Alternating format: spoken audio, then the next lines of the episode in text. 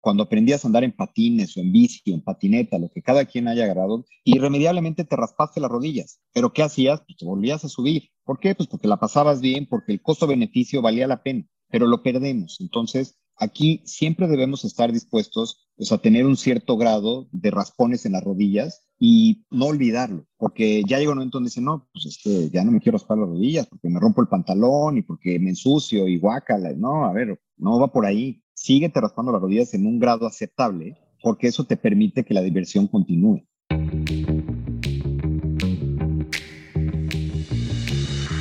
Hola, soy Fabrice Erfati. Bienvenido a Read to Lead, el podcast para los emprendedores que quieren llevar sus empresas a otro nivel.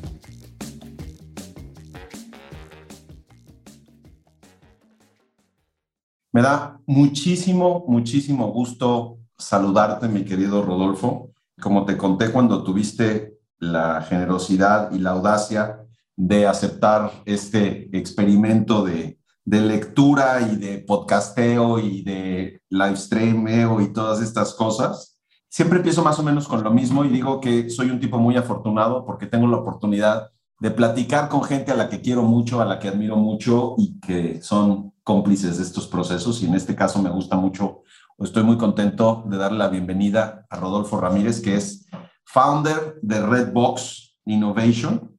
Rodolfo y yo nos conocemos desde hace ya muchísimos años. Es un tipo, como decía hace un momentito, que admiro mucho y que hoy nos acompaña porque esta es la edición número 16 del Read to Lead. Hoy vamos a hablar de Look at More de Andy Stefanovich. Y pues antes de empezar, nada más una nota un poco triste. Yo pensé que ya habíamos superado la época donde los países invadían otros y pues tristemente hoy estamos en un día donde nos recuerda que las cosas que pensamos que habíamos superado pues a veces reincindimos. Y entonces pues nada más un pensamiento para toda la gente que está pasando un momento muy difícil. Eh, en lo personal, siendo hijo de alguien que peleó cuando invadieron su país en la Segunda Guerra Mundial, mi papá le tocó como francés pelear contra los alemanes es de esas cosas que son eh, recordatorios que la historia es la manera de aprender lo que viene a futuro y ojalá que podamos resolver todas estas cosas hacia adelante. Y con la idea de no deprimir a todo mundo, pues mi Rudolf, mil gracias por, por participar en esto. Eh, rápidamente comento que, como decía, eras founder y general manager de Red Innovation, que eres profesor del IPADE, que eres mentor de Endeavor, que estás también muy metido en ISDI, que creo que es una escuela muy interesante, que si nos cuentas ahorita también creo que va a servir mucho para la audiencia.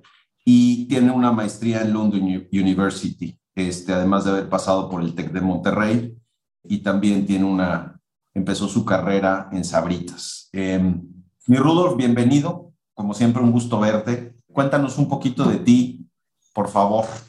Sí, claro que sí. Para hacerlo mucho más fácil para la audiencia? Eh, ¿Qué te cuento? Un poco de historia, la parte profesional, ¿por dónde empezamos? Pues mira, yo creo que sería una buena idea que nos contaras un poquito de cómo has ido construyendo tu carrera y la otra, que también nos contaras de Redbox y cómo llegas a todo este rollo. Simplemente como antecedente, decirte que la idea de estas conversaciones básicamente son, es más bien, es que platiquemos de un libro no que resumamos el libro, pero sí que nos acerquemos un poquito a los conceptos eh, que se plantean acá. La parte de innovación, fíjate, cuando platicaba yo con, Rodolfo, para, para todos los que nos escuchan, y le decía, oye, pues el tema de innovación es algo como muy intrínseco en los startups. Me decía, tienes que leer el libro para darte cuenta que es mucho más allá que eso. Y entonces, pues me gustaría que nos contaras un poquito de cómo te has ido aproximando tú a esto y un poquito del libro y de tu experiencia en Redbox y de ti en lo personal y de ahí ya nos arrancamos a hablar ya como más a profundidad de lo que viene en el libro, ¿no? Perfecto, perfecto. Entonces, les platico un poco la, la, parte, la parte profesional. La vida es interesante como en esta época te permite ir cambiando, ¿no? De roles. Cuando yo, yo salí de la universidad en los noventas, este, en ese entonces todavía estudiabas para algo en teoría y te quedabas ahí de por vida. Y afortunadamente la evolución ya me tocó en el sentido en el que pude encontrar canchas que no existían en ese momento, justamente como dar servicios de innovación y moverme hacia allá. Eso lo platico ahora con mi hijo grande que tiene 16 y está en esta crisis de qué va a estudiar y qué va a hacer. Y le digo, a ver, no te preocupes, ¿no? Porque puedes estudiar un tema, y dedicarte a otra cosa y el día de mañana trabajar en una empresa y cambiar de giro o empezar, emprender en una cancha y moverte a otra. Entonces, creo que esta es una reflexión también, sobre todo para quienes nos estén escuchando que sean más jóvenes, que nada es definitivo. Vivimos en una época donde estar cambiando, vamos, voy a utilizar la palabra, innovando en, nosotros mismos, en, en las carreras, es completamente factible. Entonces, empecé yo eh, estudiando comercio internacional. En ese entonces, este, para los miembros más jóvenes, México entraba al mundo de la globalización. ¿No? México, ustedes saben, fue una economía cerrada muchos años. Y entonces, para mí, este tema de comercio internacional sonaba que yo iba a estar en un avión, en otro, abriendo negocios y, y no resultó que eres un abogado de aduanas. Este, entonces fue una cosa este, terrible, ¿no? Darme cuenta que eso podía ser mi futuro. Y entonces, afortunadamente, un buen amigo entra a trabajar a Sabritas, me dijo, oye, está padrísimo, te voy a conseguir una entrevista por acá. Y entonces eh, me consiguió una entrevista y yo entré al equipo de ventas. Entonces yo era parte de un equipo que le daba servicio a ventas, que en estas compañías pues, el, el, músculo más grande. Me dio oportunidad de aprender mucho, fue como hacer un servicio militar, estuve por ahí un rato. Y una empresa como estas te permite la oportunidad de pasar por muchas áreas. Entonces estuve un rato en ventas, luego en marketing, y luego acabé en una unidad que se llama el Centro de Investigación y Educación Sabritas, que fue una unidad que se fundó para que se aprendiera todo lo que había de management allá afuera y se llevara a la organización. Cuando me sumo a esta parte es cuando eh, Sabritas empieza un esfuerzo formal de crear un proceso de innovación.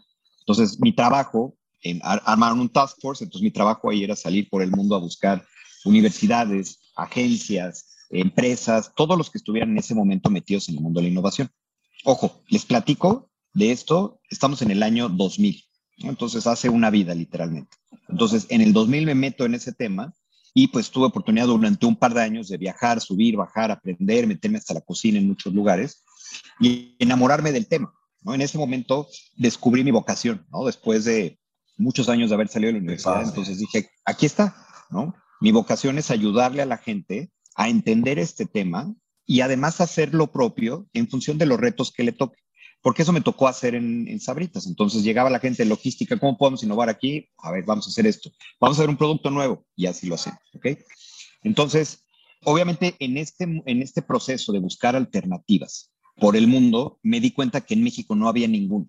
Todo lo que es México y Latinoamérica no había ni una sola eh, agencia dedicada a esto, ¿no? Ni consultora, ni mucho menos. Había de repente gente que daba eh, algunas sesiones super cursis, ¿no? De creatividad. Este, prendían, prendían velas, hacían este, resorteras con pañales, ¿no? Los, lo conocí porque los contraté para conocerlos y realmente era una cosa muy triste.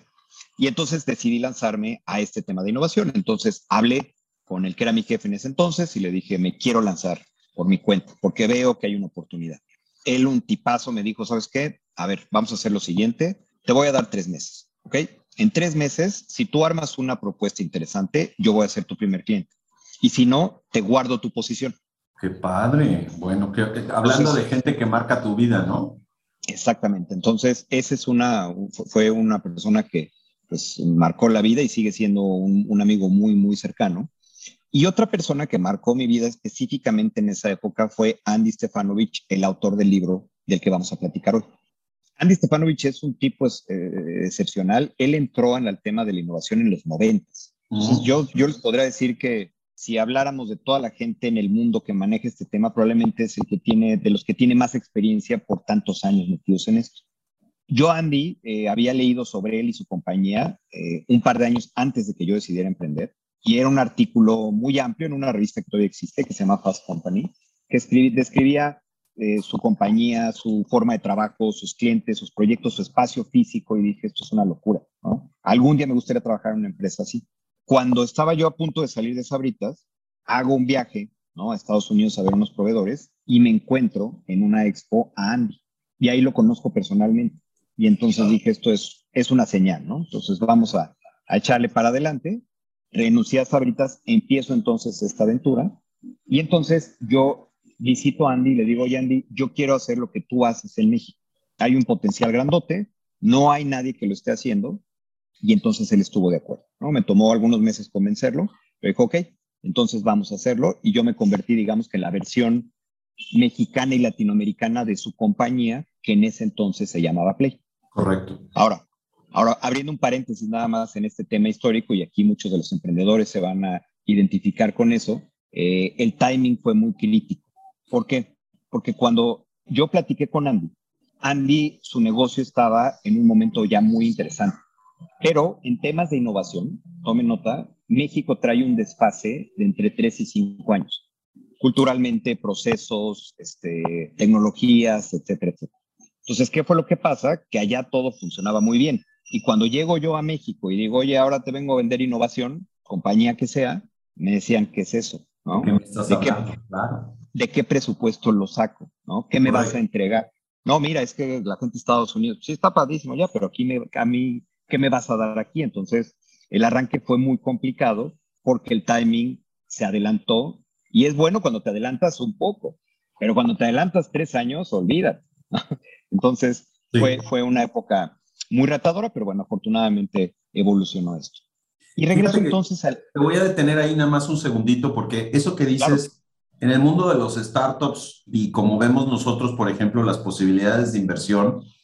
Termina siendo una ventaja porque de alguna manera tienes posibilidades de ver lo que viene, pero construirlo en un momento donde todavía se necesita en tu realidad. Entonces, resulta que no tenemos que estar invirtiendo en modelos, o sea, como inversionistas en Latinoamérica, no tenemos que estar invirtiendo en tecnología totalmente de punta.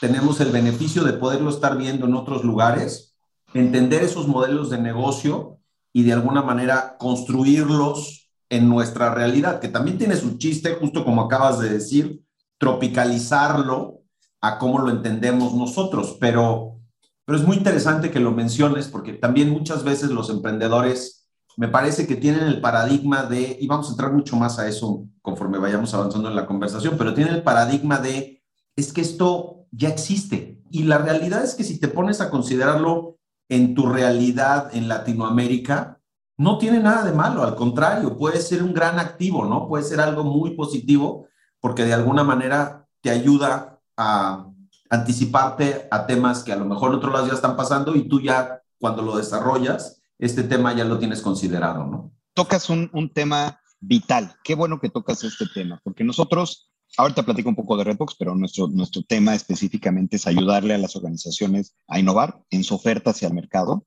Tenemos más de 500 soluciones que hemos puesto en el mercado con nuestros clientes, desde un tequila, un nuevo formato de cine, una plataforma digital D2C, ¿no? Desde esa parte. Y la otra es, pues, obviamente, ayudarles a armar sus estrategias y a construir capacidades. Entonces, una conversación que tenemos en cualquiera de estas dos variantes siempre es hacer énfasis que no hay que inventar el hilo negro para ser innovador, porque parecería que son conceptos que se contraponen y no es así. Yo veo como una ventaja que en nuestros, en nuestros países, en nuestras economías, podamos tomar prestado, y eso es justamente lo que habla el libro, de lo que ya está desarrollado en otro. Decía el otro día un, cliente este, de manera muy interesante, dice, vivimos en una época de genios que trabajan para nosotros. Entonces, eso ya está allá afuera, aprovechenlo y sigue siendo innovación porque lo estás adaptando al mercado local. Vamos, ahora que hemos entrado en una vorágine de unicornios en México, son modelos que empezaron en otro lugar. Desde los legendarios como un clip, por ejemplo, hasta otros que están haciendo un papel interesantísimo, como un Ben and Frank, ¿no? Kabak, etcétera. Entonces, pues ellos tomaron modelos de otro lado, pero la innovación vino en cómo lo adaptas al mercado local.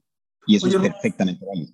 Y antes de que le entremos ya de lleno al libro, ¿por qué no nos cuentas nada más de Redbox como negocio? Porque además las cosas que me encantan de estar platicando contigo, y, la verdad es que así es por diseño los, las conversaciones que tenemos aquí en Read to Lead, me encanta que estoy hablando con un emprendedor y, y el emprendedor tiendes a pensar en una empresa relativamente reciente y en una empresa de tecnología, pero la verdad es que es un concepto si lo ves en esos términos, pues relativamente pequeño, ¿no? Caben muchas otras cosas. Y pues tú te lanzaste a arrancar tu negocio. Entonces cuéntanos de Redbox y cuéntanos también de tu experiencia, pues como founder de Redbox, ¿no? Claro, claro.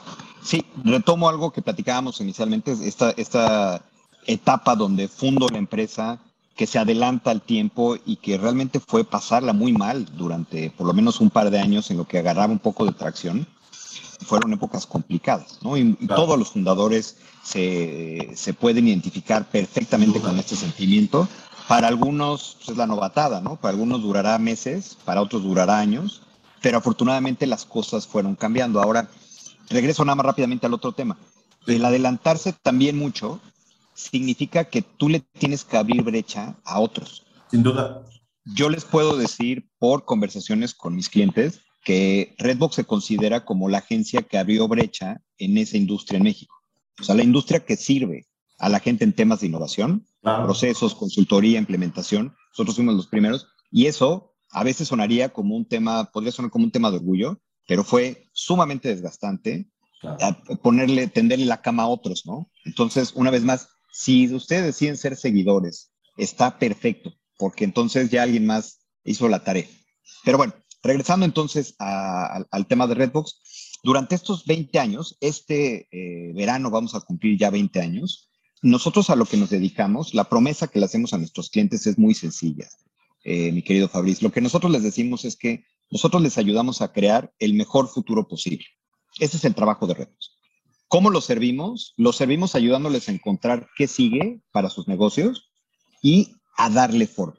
Porque hemos tenido una evolución a lo largo de estos 20 años. Entonces, primero nos enfocábamos mucho en cantidad de ideas. Llegaba una compañía de consumo y nos decía, oye, quiero, una, quiero 20 ideas para una nueva paleta. Okay. Después, oye, yo más bien hacer una estrategia. Entonces, ¿cómo abro un nuevo mercado? ¿Cómo abro un nuevo segmento? Y finalmente entramos a la parte del desarrollo y el lanzamiento de ideas. Correcto. Interesante porque nosotros para poder hacer eso compramos a una compañía que se dedicaba a lanzar startups. Correcto, qué interesante. Porque esta capacidad que tiene la audiencia que está con nosotros hoy de emprendedores, estos skills, esta pasión, este trabajo, es una ciencia. Sin duda, totalmente. Entonces, nosotros tuvimos que ir a comprar a alguien que conocía esta ciencia porque construirlo desde dentro era muy complicado. Así fue como hay, se ha ido desarrollando este Redbox en estos 20 años. Hoy nuestra cartera de clientes, 80% son compañías grandes, entonces tenemos Nestlé, Coca-Cola, Cinépolis, Monte de Piedad, Kitsania, ¿no? Por mencionar algunos. Y el otro 20% son emprendedores o compañías mexicanas pequeñas y medianas. Por ejemplo, el, café de la parroquia en Veracruz, ¿no? en nuestros clientes. Eh, emprendedores, Ben and Frank, por ejemplo, son emprendedores, son clientes nuestros. Clip es un cliente nuestro también. Entonces, ellos llegan con nosotros justamente para despejar esta pregunta, dependiendo del momento en el que están. Kitsania nos dice cómo va a ser mi siguiente generación de parques, por ejemplo. O Mave nos dice cómo va a ser mi lavadora del futuro, ¿no? Entonces, en uno te tienes que imaginar una experiencia que revolucione a la siguiente generación y en el otro es cómo te conectas con tu móvil a tu lavadora para que desde lejos la prendas y la apagues, ¿no? Entonces así es divertido, divertido el trabajo que hacemos. Y algo que, que, vale la pena destacar es que lo hacemos con una metodología hecha para México y Latinoamérica.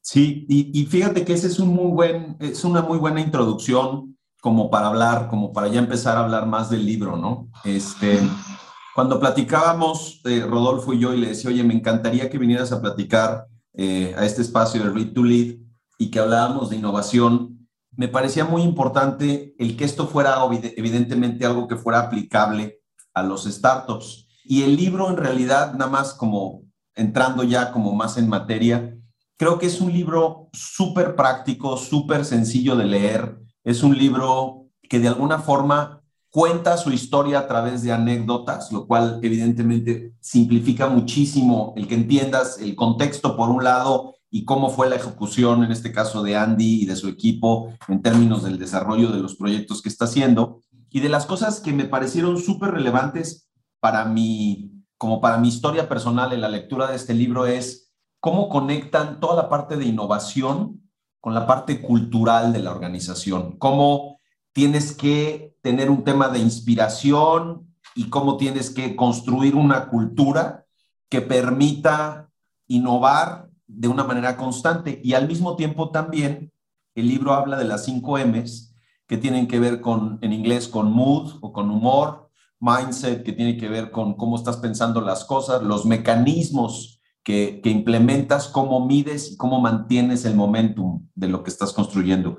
Y creo que el que haya un método habla de cómo la innovación no nada más es, como platicamos ahorita, venir a, a desarrollar algo nuevo, sino también meterlo dentro del ADN de la organización y que sea un proceso de reinvención constante, ¿no? Entonces, siempre tiendo a tratar de poner como la mesa de cómo viví yo el libro. Me encantaría escuchar, Rodolfo, cómo este libro, eh, cómo lo viviste tú y, cómo lo sientes en el contexto, por ejemplo, de los, em, de los emprendimientos, ¿no? De las empresas de tecnología que se ven muy innovadoras a sí mismas, pero pues que eventualmente siempre hay un espacio para construir mucho más de esto dentro de ellas.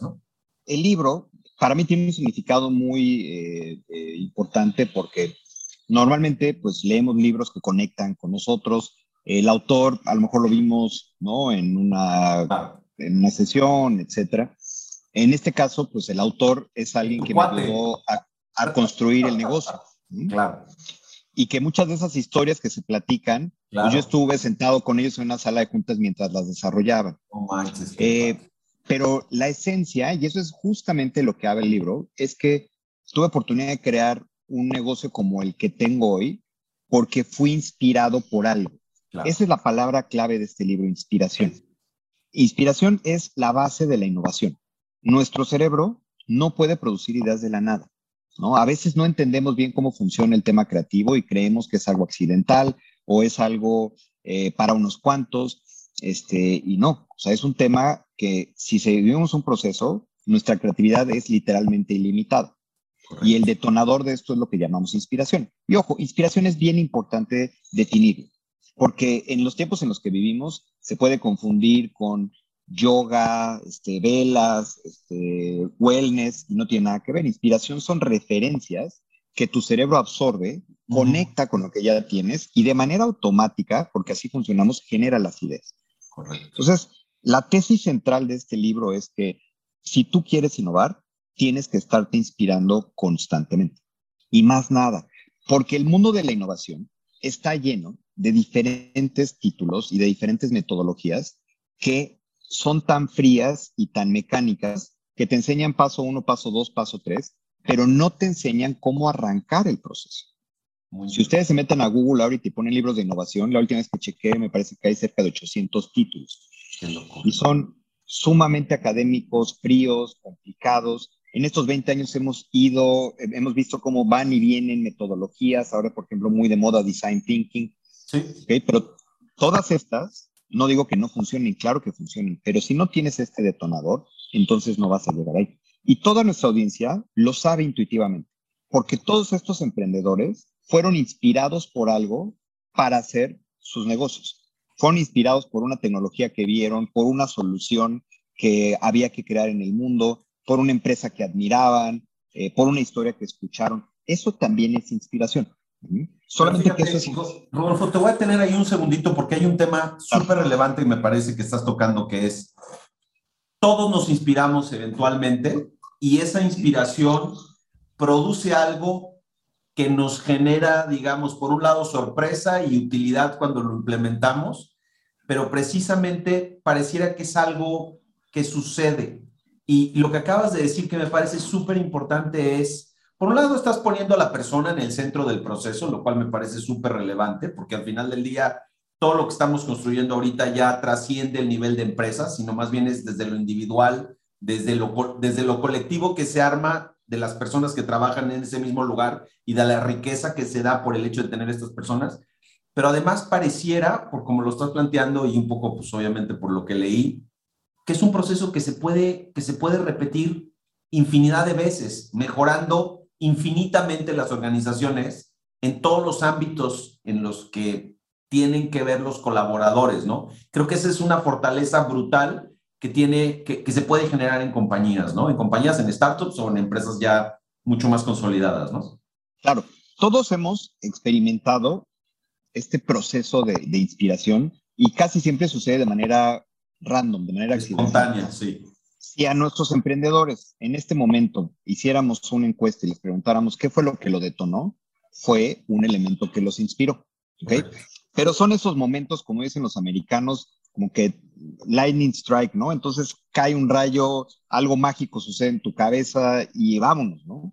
Pero creemos que tiene que, que eso es eh, eh, accidental, que yo me voy a ir tropezando con esto. O la otra es que, bueno, sucedió una vez y eso, eso me ayudó a emprender y ahí muere. No, el secreto de la innovación para que las organizaciones y los individuos puedan ser innovadores, tienen que estarse inspirando constantemente. La belleza del libro es que te explica cómo inspirar, porque no puede ir uno por la vida viendo con qué se tropieza, porque es muy factible que no te tropieces con nada. Correcto. Entonces, te da proceso, te da metodología, y esto lo que te permite, entonces, es que tu cerebro todo el tiempo esté generando nuevos puntos de información para poder resolver los retos que te vas enfrentando en tu negocio. Porque este tema de, de, innovación en los emprendedores también parecería como contradictorio. Oye, un emprendedor es innovador por naturaleza. Está proponiendo algo nuevo en el mercado y por eso está emprendiendo.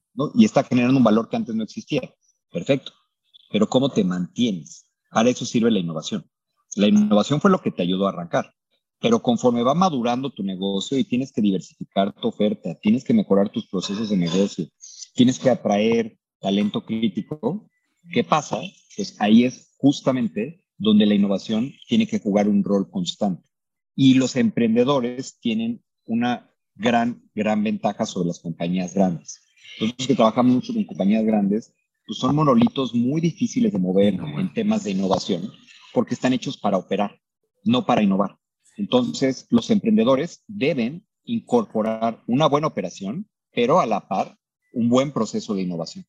Déjame decirte algo que no me va a hacer nada popular con algunos de tus clientes, pero, pero para mí es como la esencia de lo que estás mencionando. Yo creo que los startups y quien se une en un startup para trabajar tiene una tolerancia al riesgo mucho más alta que quien trabaja en una organización más establecida, que, está, que tiene un perfil, digamos, un poquito más corporativo y, ya con la idea de ser más ofensivo todavía, slash Godín. La tolerancia al riesgo me parece que cambia completamente la perspectiva porque me parece que los emprendedores están muy dispuestos a correr riesgos en muchos temas que cuando llevas o extrapolas esa misma oportunidad en una empresa mucho más consolidada, simplemente no se presenta, no hay esa, esa voluntad de correr ese riesgo. Y un poco en ese sentido, hay un concepto en el libro que habla de las rodillas raspadas, ¿no? De tener, de permitir que tu organización tenga las rodillas raspadas, que tus colaboradores se sientan libres de rasparse las rodillas. Eh, ¿Quieres contarnos un poquito de eso y cómo lo has vivido tú? Sí, aquí mencionas un punto muy importante. El emprendedor, por naturaleza, es un tomador de riesgos. Es un gambler, ¿no? Apuesta. Pero, ¿qué es lo que pasa con todos los emprendedores si les va bien? Entonces hay un flipping. ¿Por qué? Porque al principio te la juegas porque en verdad no tienes mucho que perder. Esa es la mentalidad. Entonces me la voy a jugar, pero el riesgo es manejable. Pero cuando llegue el momento en el que tu organización toma ya una masa crítica, ya tienes entonces un volumen de ventas, ya tienes cierta responsabilidad, o sea, ya cuando hay un nivel de complejidad más alto, entonces se pierde en un grado importante este factor que se tenía antes de toma de riesgos, de apuestas, de hacer cosas diferentes, porque ya tienes, tienes un fuerte que defender, antes no lo tenías. Por eso es muy importante lo que habla justamente el libro, donde punto número uno, la, la inspiración es lo que te va a ayudar, obviamente, a detonar las ideas. Pero esa es la, una parte, la primera parte de la historia. La segunda parte es, esas ideas, si no se implementan y no generan valor, pues no son innovación. La innovación viene hasta que se genera el valor.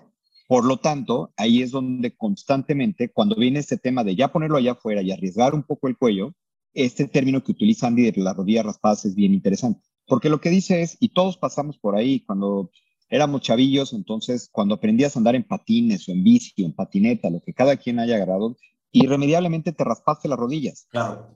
Pero ¿qué hacías? Pues te volvías a subir. ¿Por qué? Pues porque la pasabas bien, porque el costo-beneficio valía la pena, pero lo perdemos. Entonces, aquí siempre debemos estar dispuestos pues, a tener un cierto grado de, de raspones en las rodillas y no olvidarlo, porque ya llega un momento donde dice, no, pues es que ya no me quiero raspar las rodillas porque me rompo el pantalón y porque me ensucio y guácala. No, a ver, no va por ahí. Síguete raspando las rodillas en un grado aceptable porque eso te permite que la diversión continúe. No, y, te voy a decir, y, y, el rol, en mi opinión, del líder, y creo que es un poco de los puntos que toma el libro, es fomentar que la gente no le tenga miedo a caerse y que al mismo tiempo no se sienta perseguida por la organización por haber eh, implementado una idea o una innovación que quien lo arrancó tenía la perspectiva de que iba a tener un buen resultado, evidentemente. Y fíjate, es muy interesante porque ahí es donde lo conecto con otros libros que hemos leído de temas de liderazgo, ¿no? Hace un par de capítulos hablamos de, Dare to Lead de Brené Brown y hablaba de cómo la organización tiene que ser capaz de aceptar que la gente proponga ideas y tenga fracasos y que no sea penalizada por el fracaso, ¿no? Es un poco eso de decir, oye, como dijiste, pues síguetela jugando, síguetela jugando a rasparte las rodillas, síguetela jugando a darle a la bici, porque es la única manera como te vas a seguir divirtiendo y como vas a poder seguir generando una compañía que va a tener esa capacidad de celebrar el fracaso en muchos sentidos, pero desde ahí construir muchas más oportunidades para seguir innovando, ¿no? De acuerdo, pero eh, ahí estoy parcialmente de acuerdo contigo, Fabricio. Qué bueno, venga, échalo. ¿En qué no? Porque sí en qué no? En este mundo en el que nos movemos de innovación y de emprendimiento, etcétera, hay un chorro de frases hechas, ¿no? Sí. Salte de la caja, sé disruptivo, este, celebre el error. No, no, no, no. A ver, no hay que celebrar, no hay que celebrar el error. El error es el error y cuesta. Lo que sí tenemos que mantener muy claro es, hay que seguir jugando, es como la apuesta en la mesa. Entonces, ¿cuánto puedo seguir apostando? Pero con un límite donde digo ya, si le pego y me voy para arriba, perfecto, pero si no, ¿en qué momento corto mis pérdidas y me retiro? Correcto. Entonces, a mí me, me conflictúa un poco este tema de celebre el riesgo, etcétera, porque entonces eso quiere decir que podemos llegar a un extremo donde entonces la gente puede empezar a hacer sin dirección, sin estrategia, sin consecuencias o sin un objetivo claro, y entonces se cometen este, sistemáticamente errores. Fíjate que entonces es, es curioso que en esta conversación el inversionista no sea el que saque ese tema, sino más bien venga de tu lado, pero me parece que la manera como se encuentran eh, los dos puntos de vista es otro tema que viene en el libro, que tiene que ver con las métricas. Y creo, creo que justo fue lo que tocaste tú ahorita. En mi generación, antes de que entráramos a esta llamada, este, Rodolfo tuvo la generosidad de, de recordarme muchas veces que era mucho más joven que yo. Este, entonces, en mi generación hablábamos de qué tanto es tantito.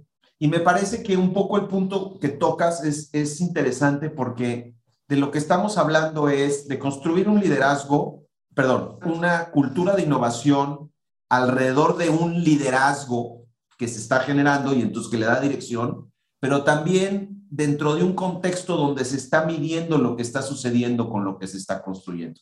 Y ahí precisamente es donde dices, oye, no, espérame, esto que estás haciendo ya salió del contexto de lo que estamos queriendo hacer y by the way ya quemaste muchos recursos haciendo algo que no está funcionando. Entonces, tienes los mecanismos de retroalimentación para que dentro de la organización o dentro de tu actuar individual, porque también se vale que hagas las cosas un poquito con tus propios recursos, digas, esto ya se fue más allá de lo que yo estaba pensando. No sé qué opinas de eso.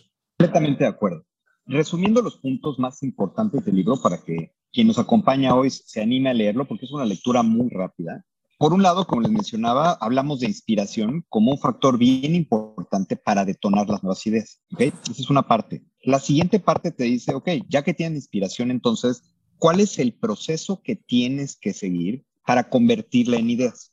Y finalmente, ya que tienes una idea, ¿cómo la conviertes en una solución? Porque son conceptos diferentes. Totalmente. Una cosa son las ideas y otra cosa es la solución. Las ideas tienen mucho potencial, son muy crudas, son muy generales y la solución ya tiene entonces variantes de realidad muy, muy específicas para poder actuar sobre esto. Entonces, a mí me gusta mucho este libro porque te habla de los tres elementos. Si tú lees la mayor parte de libros que hay alrededor de innovación, entonces te hablan solamente de un proceso, un proceso frío, de un proceso muy mecánico. Y aquí te habla de una parte muy natural, muy humana, muy emocionante, de crear, no olvidemos que innovación es una licencia para crear. Entonces, a toda nuestra audiencia lo que los invito es que vean este tema de innovación como una cuestión incluso de, refrescarnos individualmente. Ahora en, que, eh, hubo estos años este, terribles de pandemia, encontramos que para muchos de nuestros clientes este tipo de trabajo se convertía en un refugio, porque el día a día era, el día a día era terrible y el futuro inmediato no era nada mejor. Entonces decían, ok, vamos a pensar qué puede seguir y vamos a ponernos a crear. Y eso hasta químicamente te genera este, dopaminas y, diferentes drogas buenas internas, que entonces te saca del momento y del drama actual y te pone a pensar entonces en qué puede ser mucho más interesante hacia adelante. Entonces, los invito a que este tema de innovación se convierta en parte del ADN de su práctica porque lo tienen hoy individualmente pero no necesariamente lo va a tener su organización el día de mañana que sea exitosa. ¿Qué punto tan importante estás haciendo? Súper importante. Y los llevaría más allá, los llevaría a que ellos piensen cuando arrancaron, ¿qué fue lo que los hizo exitosos? Se arriesgaron, vieron otros mundos, este, trabajaron de cierta forma. Ok, entonces estos factores, ¿cómo los pueden llevar a que sucedan a nivel organización? Y este libro es algo que les va a ayudar a hacerlo. Porque como emprendedor, empieza uno, a lo mejor un grupo de socios, pero el día de mañana que son 50, 100, 200 personas, lo que quieres es que el grupo lo haga. Oye, Rodolfo, una, una cosa que me llamó mucho la atención en el, en el eh, libro fue el concepto de pensar en la peor idea posible o la, peor idea que se te pueda ocurrir en todo este proceso como de generación de ideas.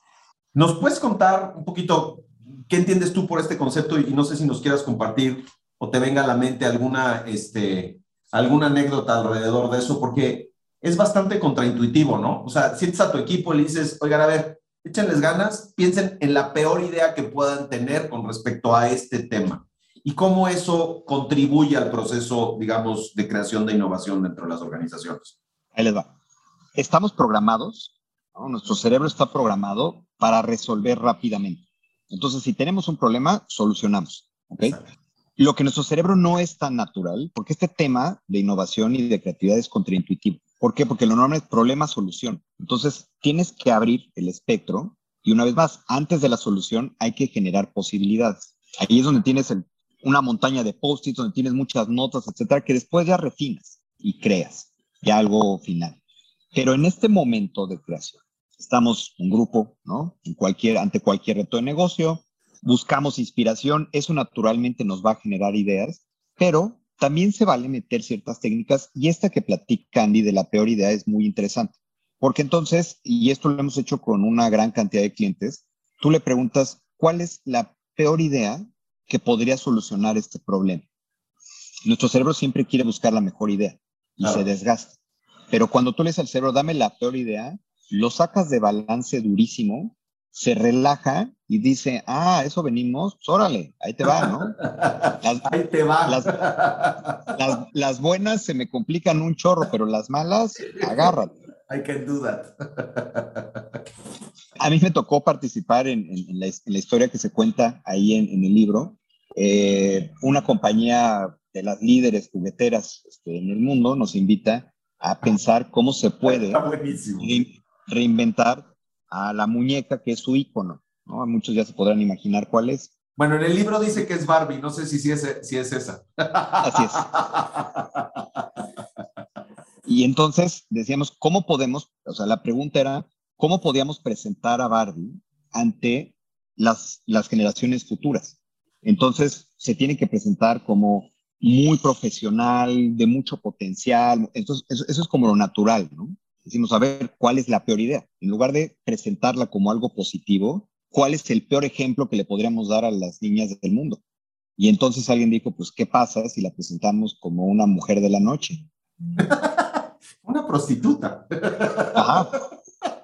Y, una mujer de la noche, me encantó. y en ese momento, se, se hablé como mi mamá. Este, Está poca madre. Está bien. Y en ese momento, entonces, primero pues, sacó chispas, ¿no? Porque pues, los guardianes de la marca, hay una marca con, ese, con esa historia, etcétera. Pero uno de ellos se enganchó con nosotros con la idea y dijo, sí, sí, a ver cómo sería. Y vamos a platicar y qué haría y qué no haría, etcétera. Y entonces estaba la gente de la operación de Pacífico, de Asia Pacífico. Entonces, como ustedes saben, en Oriente, el cutis es muy fino. Y entonces esto, lo que, lo que empezó a derivar, la idea es que si la presentáramos así, se arreglaría de esta forma, necesitaría esto, estos serían los productos que consumiría. Y entonces eso fue lo que nos llevó no a cambiar, a, crear la Barbie chica de la noche, sino a generar una línea de cosméticos que se vendieron en la región de Asia con la marca Barbie, ¿no? Porque entonces se habló de lo que necesitaba. Hoy en Asia las mujeres son muy cuidadas y el cutis es perfecto y tenemos esta imagen. Bueno, esto no vendería en Estados Unidos, pero sí vendería este, en una buena parte de Asia y se generó una línea exitosísima de cosméticos este, de Barbie. Entonces, es cómo partes de la prioridad. Entonces, ¿qué es sagrado hoy? Y rómpelo. Fíjate que es muy interesante lo que dices. Te, voy a decir un poco por, por, qué lo, por qué me llamó tanto la atención. Hoy en día muchos de los emprendimientos que vemos en la región resuelven temas muy básicos de sus usuarios, porque hay una necesidad muy, hay muchas necesidades muy específicas que nos están cubriendo y entonces construyes un producto que resuelve una necesidad puntual. Vamos a hablar, por ejemplo, de un producto de ahorro, ¿no? Un servicio financiero y es un producto de ahorro. Y el gran reto que tienen estos emprendedores es generar más profundidad y mayor rentabilidad por cada uno de sus usuarios. Y de lo que nos acabas de hablar es cómo generas un producto, un byproduct, que enriquece una línea original con productos eh, cercanos, pero no idénticos. Y yéndote a la peor idea este, posible, de repente se genera un modelo de negocios paralelo que conecta con tu, con tu producto original, que genera mucho más riqueza alrededor del mercado que estás atendiendo, sin alejarte del core que era tu negocio inicial, ¿no? Y sí me puedo imaginar muchos emprendedores que están hoy en día rompiéndose la cabeza de cómo genero un producto que le pueda dar valor al cliente que ya capturé alrededor de mi esencia, pero no con el producto que ya tengo, porque ya hoy en día lo están consumiendo y la única forma sería subiéndole el precio y eso me va a sacar de mercado, ¿no? Súper, súper, súper interesante. Además, este, eh, en, este caso, este tipo de emprendedores ya hicieron el trabajo titánico de tener entonces a los usuarios. Entonces, ahora, ¿qué le vendo? Una vez más, precio, margen, promoción, solamente te van a sangrar y te van a dar muy poco valor. Entonces, ¿qué otra necesidad puedes cubrir de ellos? Y a partir de ahí entonces se abren las posibilidades. Oye, Rodolfo, ya un poquito este, acercándonos como a, ir cerrando el, el, podcast del día de hoy y el capítulo del día de hoy de Read to Lead. Bueno, no, una cosita antes nada más. De las cosas bien interesantes que me cayeron 20 a mí en el, en el proceso, bueno, en la lectura era el concepto de pensadores divergentes y convergentes.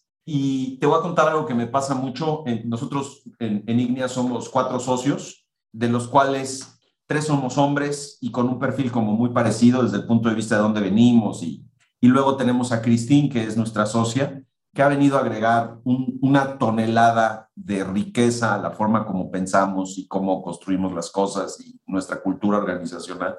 Pero también es cierto que el hecho de que pensemos distinto de repente tiene que ver con cómo si somos divergent thinkers o convergent thinkers y generar un nivel de mm, holgura para permitir esas formas de pensamiento en un grupo se vuelve súper importante, porque el que es el, el, que converge, digamos, es aquel que genera posibilidades, perdón, el que diverge, el divergent es el que genera posibilidades y el convergent es el que ya quiere resolver las cosas. No sé cómo has vivido tú eso y para nosotros ha sido hacerlo, o sea, verlo, generar, digamos, la tolerancia a que así sean nuestros procesos y desde ahí genere mucha riqueza. ¿Eso es algo con lo que te encuentras tú normalmente en tus procesos de pensamiento alrededor de innovación en las empresas con las que trabajas? Sí, siempre. Y aquí va una reflexión que me parece muy, muy importante. En estos procesos, las etiquetas tienen que desaparecer. Exacto. O sea, no hay tal cosa como un divergent thinking de nacimiento y un convergent thinking de nacimiento. Interesante. son diferentes momentos. Todos los procesos que nosotros hacemos con los clientes se hacen de la mano de ellos. No es que nos den un brief vamos a pensar eh, a una cueva oscura y regresamos con la solución, sino que el cliente es un participante activo en la co-creación. Entonces, por ejemplo, yo estoy pensando con Cinepolis el cine del futuro, perfecto. Entonces le digo, necesito un grupo de 12 personas, necesito que haya diversidad en experiencia. O sea, necesito gente senior, gente junior, pero también necesito áreas. Necesito este, tecnología y necesito dulcería y necesito filas y necesito operaciones para tener el conocimiento del negocio. Y ellos me dicen, ok, entiendo parte del requerimiento, pero dime una cosa, ¿qué perfil deben tener? ¿Me traigo a los creativos? Luego, a ver, según, según tú, ¿quiénes son los creativos? Pues son estos que nunca hablan, pero que cuando hablan se abre el mundo, este, o los que todo el tiempo están soltando y soltando y soltando ideas, o los que llegan todos los días despeinados y traen un zapato café y un zapato negro. Y les digo, no, a ver, esos son inadaptados sociales. No se trata de eso. Si tú sigues un proceso como el que se habla en el libro, entonces hay un momento donde todo mundo debe ser un pensador divergente. Y esto se logra a través de la inspiración. Entonces, cuando tú te estás inspirado, cuando tú tienes estas piezas nuevas de, información, tu cerebro automáticamente se abre. No puede, ni siquiera puede poner resistencia. ¿Ok? Entonces, en ese momento es, vamos por cantidad de ideas. Y después llega el momento donde ya tienes las ideas, ahora vámonos a soluciones. Ahora sí, vámonos todos a converger para hablar de presupuestos, de tiempos, de requerimientos técnicos, etcétera, etcétera, para poder bajar. Entonces, una invitación que le hago a la gente que nos esté escuchando esta tarde es que se quite las etiquetas. Soy o no soy innovador, soy o no soy creativo. Este, soy pensador divergente, porque hay muchas fórmulas que hemos visto en el tiempo donde te dices que un equipo de innovación debe tener al que piensa, al que hace, al que reflexiona, al que cuestiona. Están equivocadísimos. Qué padre. Eso lo hace un académico de, de laboratorio que no vive la realidad en las empresas. Entonces, la capacidad de innovar, de perdón, de crear, la tenemos todos. De innovar, unos cuantos. Y por un solo factor. El factor que hemos encontrado consistentemente en los innovadores es que son gente persistente. Y toda nuestra audiencia sabe de qué hablo, porque tener la idea es fácil. Hacer que suceda, ahí es donde está bien complicado. Entonces, el innovador no tiene un EQ este, privilegiado, este, no tiene un background familiar específico, no nació en un lugar geográfico determinado, ¿no? Porque la idea, una vez más, con metodología, como la que platicamos en el libro, todo mundo lo puede hacer. Pero este ADN de la persistencia para que las cosas pasen y pasen bien, solamente la tienen unos cuantos y eso no se puede enseñar. Me encanta cómo lo pones porque creo que lo que estás diciendo es, está al alcance de todos, es simplemente cuestión de construir el músculo para llegar ahí. Y, y eso de lo que habla es de que hay un potencial de riqueza en las empresas y en las organizaciones y en los individuos al que siempre puedes llegar. Y creo que esa es una muy buena noticia, ¿no? Oye, pues para ir, cerrando, una pregunta que generalmente algo, este, ¿hubo algo, hay algo que no te gustó del libro? Algo que dirías, digo, más allá de que evidentemente pues es un libro que traes muy, muy cerca de ti por toda la historia que nos compartiste, ¿hay algo que dirías, no, esto sí, aquí no me sentí yo lo hubiera sacado? ¿Hay algo que no recomiendes tanto de esto? Fíjate, no, y te voy a explicar por qué. Porque el libro es muy claro al principio y habla de, de, una metáfora interesante, ¿no? Lo que dice el libro es que cuando tú vas a un museo, primero te das la oportunidad de, de, inspirarte, porque tú estás pagando, ¿no? Para poder hacerlo. Y en el museo te vas a encontrar muchas piezas. Y algunas de estas piezas van a conectar contigo y te van a mover poderosamente otras no van a estar mal y una cantidad importante vas a decir, ¿qué porquería es esto, no? Entonces, el libro hace ese disclaimer, lo que dice es, esto es como si entraras a un museo y te vas a encontrar piezas que van a conectar contigo, que van a ser relevantes y otras muchas que no. Pero este libro lo he leído, este libro sale en 2011. Yo creo que lo he leído unas cuatro veces y es de esos libros que cuando lo lees en un momento diferente, conectas con piezas que a lo mejor en un momento fueron irrelevantes o que no estabas de acuerdo. También por eso recomiendo mucho que lo lean, porque en las cuatro leídas que me he aventado, nunca ha habido algo que digo, no, esto de plano creo que es completamente irrelevante o es de relleno. Que eso pasa en muchos libros. Sí. Yo creo que los autores llega un momento, es como las maestrías, ¿no? A mí que me han invitado al diseño de un par de maestrías, dicen, pues es que tienen que ser tantas horas y tenemos que meter paja para cumplir las horas. Claro y pierde todo el sentido. Lo mismo me parece que es en algunos libros y aquí es un libro que no tiene esa paja porque yo vi durante 10 años cómo Andy fue preparando este libro y cómo entraban las piezas, cómo salían, qué creía él que podía ser de un valor timeless, porque si lo lee nuestra audiencia hoy, pues fíjense, esto también es interesante. Cuando vean los casos, cuando vean los ejemplos, pues se van a dar cuenta que era un mundo completamente diferente, un mundo análogo, un mundo sin redes sociales, un mundo sin una revolución digital. Por ejemplo, se platica una historia donde la gente de Walmart, la gente de la lana, pide hacer una acción durante el Fashion Week en Nueva York, pero con muy poco dinero. Entonces la idea que se propuso y que se ejecutó fue, vamos a traer modelos, nada más que la pasarela en lugar de que sea en un hotel, es toda la Quinta Avenida. La diferencia es que los modelos vestidos con lana van a estar paseando ovejas, en lugar de perros, ovejas. Y entonces, cuando la gente se acercaba, les daban un folleto donde explicaban pues la nueva lana que se estaba lanzando, las características, qué marcas de ropa lo manejaban. Y aquí está la parte interesante que revela la edad de este caso, una tarjeta de teléfono para que pudieran platicar esta historia. Y tuvo... No, un SIM card, una tarjeta de teléfono. Una tarjeta de teléfono, ¿no? Entonces, para que vean cómo cambian los tiempos, pero pues esa fue una de las campañas de más éxito que tuvo Walmart en su historia, ¿no? Entonces, este, sin embargo, los, los principios como se llegó a la idea son los mismos que aplican hoy, solamente que hoy la ejecución hubiera sido con redes sociales, con geolocalización, con lo que ustedes quieran, ¿no? Oye, Rudolf, pues se nos acabó el tiempo. No sé si quieras mandar un último mensaje antes de que cerremos la, la conversación del día de hoy. Sí, y voy a hablar de este tema de inspiración, justamente. Toda la audiencia que tenemos hoy son una colección increíble de historias inspiradoras. Este libro lo que les dice es, tú, lector, inspírate para que puedas seguir innovando. Voy a cambiar un poco la óptica de esto. Yo les pediría a ellos que sus historias las platiquen lo más que puedan, porque ellos van a ser la inspiración para alguien más. Y ellos tienen un gran potencial de cambiar mentes y de cambiar corazones para que haya más emprendimiento en nuestros países. Y en estos momentos complicados es lo único que nos va a sacar adelante.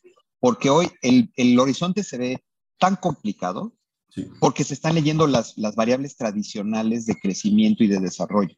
Y nuestra audiencia, estos emprendedores, son los que rompen el esquema por completo y reinventan esas reglas.